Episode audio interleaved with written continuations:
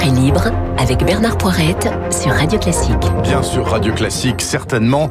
Et bien aussi chaque matin avec les Esprits libres, qui ne sont qu'un d'ailleurs le lundi, puisqu'il s'agit du philosophe Luc Ferry, que je salue bien bas. Luc Ferry, bonjour. Bonjour, cher Bernard. Luc Ferry, 11 secrétaires d'État. Alors, euh, les gens qui adorent la politique euh, les attendaient depuis euh, deux, deux grosses semaines.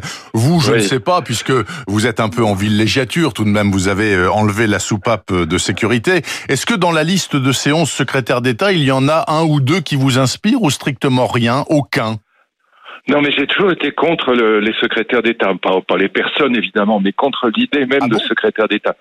Ça ne sert strictement à rien, sauf à embêter le ministre plein. Euh, généralement, ça fait des soucis, euh, ça, ça, finit par faire des rivalités parce que les uns prennent la lumière, euh, les autres trouvent que c'est pas assez. Et donc, les ministres pleins se contenteraient bien volontiers d'un de, directeur de cabinet supplémentaire, de quelqu'un de, de l'administration de compétent. Et donc, ça, ça ne fait que des problèmes. Ça sert à quoi les secrétaires d'État? Ça sert juste à une seule chose, c'est de rééquilibrer le gouvernement quand il n'est pas tout à fait équilibré.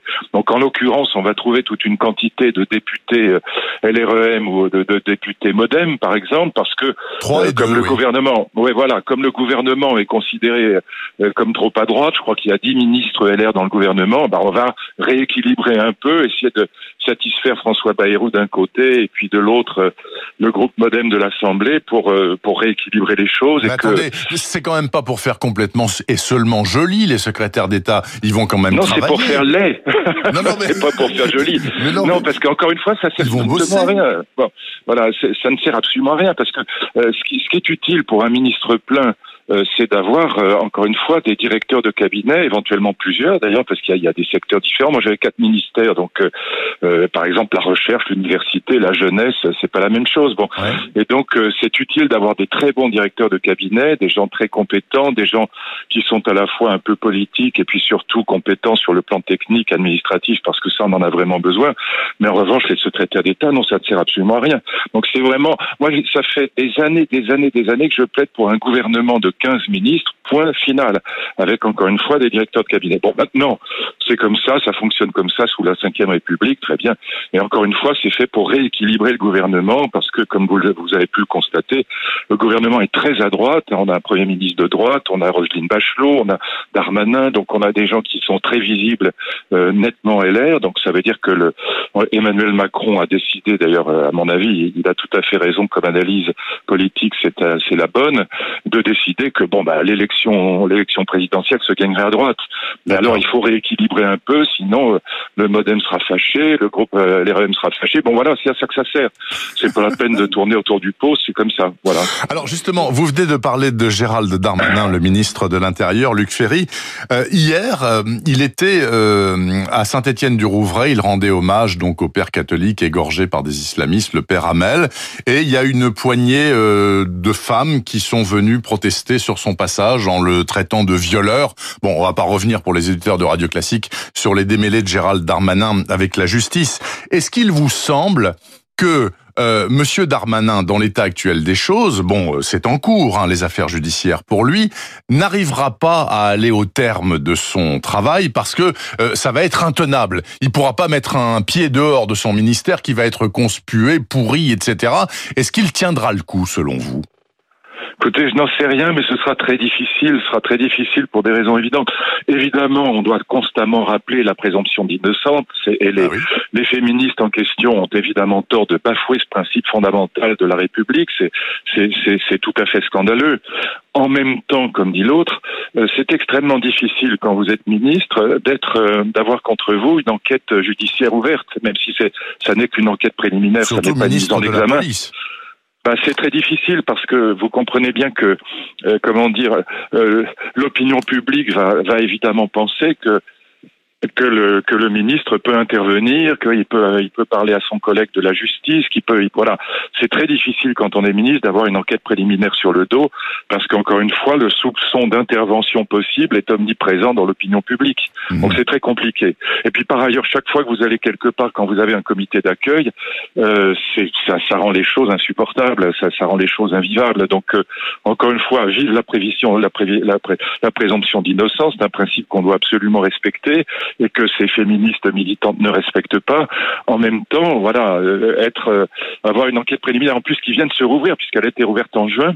Euh, c'est quand même extrêmement compliqué. Puis par ailleurs, bon, ajoutons-le parce que politiquement c'est une évidence, comme le, président de la République a fait de cette affaire de féminisme une marque de fabrique, si je puis dire, de son quinquennat, euh, voilà, c'est un peu bizarre, quoi. Ça, ça, c'est pas raccord, si vous voulez. Ça fait, ça fait évidemment mauvais effet. Et puis mettre cette pauvre Marlène Schiappa comme caution, c'est cousu de fil blanc. C'est tellement grossier comme manœuvre que la pauvre, j'aimerais pas être à sa place. Elle, elle avale des couleuvres toute la journée.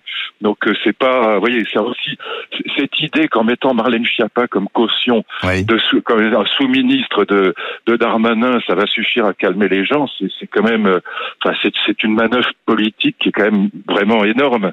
Voilà. Donc tout ça n'est pas très, n'est pas très bien fait, même si encore une fois, moi je, je l'entendais un peu dans votre question, je suis évidemment d'accord avec vous que le non-respect par ces féministes militantes mm. de la présomption d'innocence est, tout à fait innocente et scandaleux. Alors, dans, dans, le même ordre euh, d'idées, alors bon, euh, c'est toujours des questions euh, de morale et de société, mais vous avez peut-être suivi, Luc Ferry, ce qui s'est passé ces derniers jours au Conseil de Paris, c'est-à-dire la démission de Christophe Girard, qui était l'adjoint de Madame Hidalgo en charge de la culture. Il a démissionné sous la pression d'une petite partie des élus de Paris, notamment euh, un groupe de femmes extrêmement euh, remontées contre lui, parce que à une époque, de par ses fonctions, bah c'est vrai qu'il avait euh, donné un petit coup de main à Gabriel Matzneff en lui accordant, je crois, un subside et puis en l'aidant également à avoir un logement de la ville de Paris.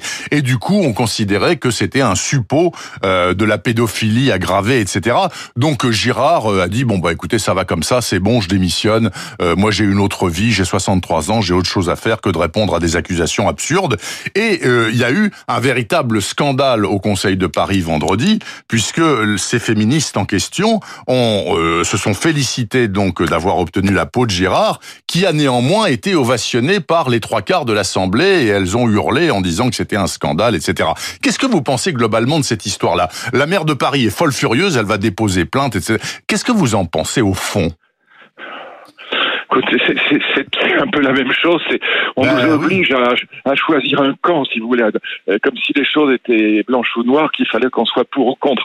Évidemment que ce, malheureux Christophe Girard, qui est un, qui est un homme euh, euh, tout à fait respectable, il, est victime d'une chasse aux sorcières et que le politiquement correct devient totalement insupportable. Bon, alors voilà, on peut dire ça, et c'est évidemment ce que je pense fondamentalement. Maintenant, ayant bien suivi l'affaire Maznev depuis des décennies, oui voilà, je, m'en souviens comme si c'était hier. Donc des pétitions des intellectuels dans l'IP, etc. Simone de Beauvoir, Foucault, enfin toute la toute la bande des intellectuels de gauche de l'époque qui soutenaient Maznev, alors que manifestement euh, ce qu'il faisait était plus que répréhensible. C'était insupportable, mmh. insupportable. Voilà. Donc euh, voilà, cette ambiance d'il y a 30 ans euh, était absolument insupportable. On avait toute cette gauche 68 arde qui prenait fait et cause pour.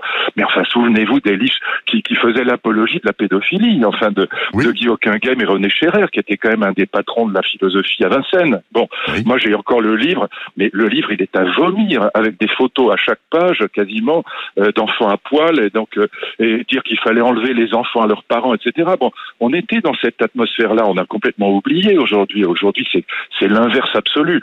Et donc c'est vrai que tous ces intellectuels qui ont soutenu Matzneff à l'époque, euh, je suis désolé de le dire, mais ils me font vomir. Alors ça justifie absolument pas ce qui se passe aujourd'hui, parce qu'on est dans un mouvement de Valencier où on passe d'une bêtise insupportable, ou plutôt d'une ignominie, à une bêtise insupportable. Donc euh, voilà, ne me demandez pas de choisir. Non, non, non, je vous demande pas de choisir du tout, Luc Ferry, en aucun cas. Moi, moi, si vous voulez, ce qui me pose problème, c'est que euh, Girard, en l'occurrence, euh, que je ne connais pas et avec qui je n'ai aucune sympathie particulière, et voilà, on lui a fait la peau parce que il y a une certaine Alice Coffin, notamment, qui est conseillère verte du conseil municipal de Paris, qui a donné quand même une interview euh, à la chaîne russe RT France l'année dernière qui dit, par exemple, euh, moi j'ai pas de mari, du coup ça m'expose à ne pas être violé, ne pas être tué, ne pas être tabassé. Comme si le fait d'être euh, marié, euh, forcément ça se finissait comme ça au poste de police avec un œil au beurre noir. Enfin, c'est quand même effarant, quoi. Non, mais on est, on est passé d'une ignoménie à un délire, si vous voulez. Mais, voilà, un délire qui est extrêmement, qui est insupportable aussi, qui est une bêtise crasse. Je, je suis intégralement d'accord avec vous. Mais voilà, euh, l'un ne justifie pas l'autre, c'est tout ce que je veux dire. Donc on, on est toujours embêté dans les, dans les débats médiatiques d'aujourd'hui, et c'est absolument pas de, de, votre faute, et c'est pas du tout une critique, mais on est empêtré dans cette obligation de, du pour-contre, de choisir son camp, etc. Non, voilà, je, je, je ne peux choisir dans cette affaire aucun des deux camps. Mais est-ce que, mais encore une fois, je vous demande pas de choisir un camp, mais, mais, est-ce que au final, pour la politique, pour la politique, j'entends, les élus qui ont dû faire alliance euh, pour se faire élire au municipal, par exemple, ou demain pour d'autres élections, puisqu'il y en a deux à venir en 2021, les élus qui font alliance avec des groupes euh, très activistes, euh, je pense à ceux qui veulent pas qu'on mange des animaux, je pense aux activistes les plus durs du monde de l'écologie, etc. Après, une fois qu'ils sont élus grâce au soutien de ces gens-là, faut faire avec. Et Madame Hidalgo, par exemple, à Paris, elle est obligée de faire avec parce que le groupe Vert, il s'est solidarisé des deux jeunes femmes qui ont eu la peau de Girard. Et elles n'ont pas été exclues du tout. Donc comment faire de la politique dans ces conditions-là? Ça, ça, devient ah ben ça, euh, Madame Hidalgo, on le sait depuis le début, c'est pas pour rien qu'elle euh, qu'elle elle nous met de la verdure à Paris et des pistes cyclables partout. C'est qu'elle sait très bien depuis le début qu'elle ne sera élue qu'avec la voix des écologistes. Je vous rappellerai simplement, et donc moi, comme vous le savez peut-être, c'est pas ma tasse de thé, mmh. mais euh, je vous rappellerai simplement que pendant des décennies, euh, vous avez connu ça comme moi, la gauche démocratique, la gauche social-démocrate était obligée de s'allier avec le Parti communiste. Absolument. Et donc euh, voilà, quand, quand Mitterrand arrive au gouvernement, l'union de la gauche, il y a quatre ministres communistes au gouvernement. Mmh. Donc ce qui d'ailleurs pose quantité de problèmes, y compris sur le plan géopolitique international, parce que par exemple les États-Unis voient ça d'un très mauvais œil. Bon, peu importe. Et les quatre gars étaient compétents en l'occurrence, hein, Rallye, etc. C'était pas des mauvais. Hein. Non, mais ils étaient quand même communistes, donc ah bah euh, ils étaient malgré tout membres du parti, donc avec tout ce que ça implique de solidarité avec un parti qui était quand même un parti absolument stalinien. Mmh. Donc euh, voilà, euh, c'est une le, le, problème de la de la de la cinquième République, il est, il est là, c'est que les, les, partis, disons raisonnables, on va parler comme ça, c'est un peu bête comme formule, mais enfin les disons les partis, les partis qui sont à la fois démocratiques et qui sont qui sont réalistes, qui sont réformistes et réalistes, mmh. sont obligés parfois, et c'est le cas aujourd'hui avec les Verts, puisqu'on a parlé de vagues vertes, comme vous le savez, ils sont obligés de s'allier avec des fous furieux. Bon, euh, moi j'entendais l'autre jour le maire de Grenoble expliquer qu'il fallait surtout pas prendre la 5G. Euh, bah, si la France ne s'équipe pas de la 5G, on n'aura plus aucun investisseur en France, simplement. En plus, ils disent c'est fait pour regarder des films porno dans les ascenseurs. Mais enfin, c'est une telle bêtise qu'on comprend pas comment un, un, politique de ce niveau-là peut, peut, peut dire des, des, des bêtises d'une telle envergure. Par exemple, la 5G, ça a modifié complètement euh, toute la logistique, c'est-à-dire tout ce qui est les chaînes de ce qu'on appelle les chaînes de, enfin les supply chains en bon français, euh, tout, toute le transport en camion, le transport en, en, en bateau. Donc c'est quelque chose d'absolument colossal. Ça va avoir des impacts sur la, la télémédecine considérables. Bon, c'est pas fait pour regarder des films porno dans les ascenseurs. Donc euh, là, les partis, encore une fois démocratiques, en particulier la gauche, euh, c'est le cas avec euh, Madame Hidalgo à Paris, bah, ils sont obligés de s'associer avec des partis qui sont à peu près aussi délirants que le PCF des années Luc, Ferry, euh, Luc Ferry, sur les deux dernières minutes, je voudrais qu'on parle quand même de la PMA, puisque ça revient sur euh, euh, à l'Assemblée nationale tout à l'heure, la loi de bioéthique. Alors, ceux qui sont contre ce projet de loi bioéthique disent, bon, ok, la PMA, ça va être voté, et après, il y aura forcément la GPA, c'est-à-dire la gestation pour autrui et par autrui. C'est la porte ouverte, c'est sûr. vous voyez ça comme ça C'est garanti sur commande? Non, moi je, je, suis pour la PMA parce que pour des raisons, moi j'ai écrit un livre sur l'histoire du mariage d'amour. Et bon, ce qu'on a vécu en Europe, si vous voulez, avec l'invention du mariage d'amour, on est sorti du mariage de raison, du mariage arrangé par les villages, et donc euh, on a déconnecté la question du mariage, la question de l'amour euh, dans la dans la famille, on l'a déconnecté des motifs économiques et biologiques. C'est ça l'histoire de la famille moderne. Donc, euh, donc dans cette perspective-là, il est inévitable que les homosexuels qui veulent se, qui veulent se marier euh, soient autorisés à le faire, que les femmes qui veulent avoir des enfants euh, par PMA, y compris dans des couples d'homosexuels, soient autorisés à le faire. C'est totalement inévitable parce que c'est la logique même de la famille moderne. Je ne peux pas rentrer dans les détails, mais c'est une lame de fond contre laquelle personne ne pourra faire quoi que ce soit. Et la GPA En revanche, la GPA, non. Moi, la GPA, je suis pas pour, pour une raison, mais je comprends qu'on puisse en discuter, mais pour une raison qui est très simple, c'est que, un, je vois pas comment éviter la marchandisation. Mmh. Il peut toujours y avoir des dessous de table. Et deux, vous pouvez pas retirer à une mère qui s'aperçoit que son ventre est pas une valise et que ce qu'elle a dedans c'est pas un objet, c'est un bébé. Vous pouvez pas au bout de cinq ou six mois lui dire ben on va vous retirer l'enfant parce que vous avez signé un contrat. C'est pas possible. Donc ça crée, alors c'est minoritaire, mais ça crée des débats si vous voulez en fin de parcours qui sont insupportables. Donc on, on s'expose à des à des situations qui sont absolument insolubles, voilà, qui sont tragiques. Donc je suis pas pour qu'on organise systématiquement des des situations tragiques et juridiques voilà. Bah, Donc très clair, oui, GPA non. Voilà. Merci beaucoup Luc Ferry. Merci d'avoir été euh, si clair, direct, et on se retrouvera lundi prochain, hein. même heure, Avec même joie. Merci, c'est gentil à vous. Bonne journée à vous. Merci beaucoup. À lundi prochain. Il est 8h55 exactement. Dernier rendez-vous de cette heure d'information sur Radio Classique avec Hervé Mariton, grand déambulateur devant l'éternel qui a mis cap au nord ce matin, euh, au nord de Paris, hein, je précise. À tout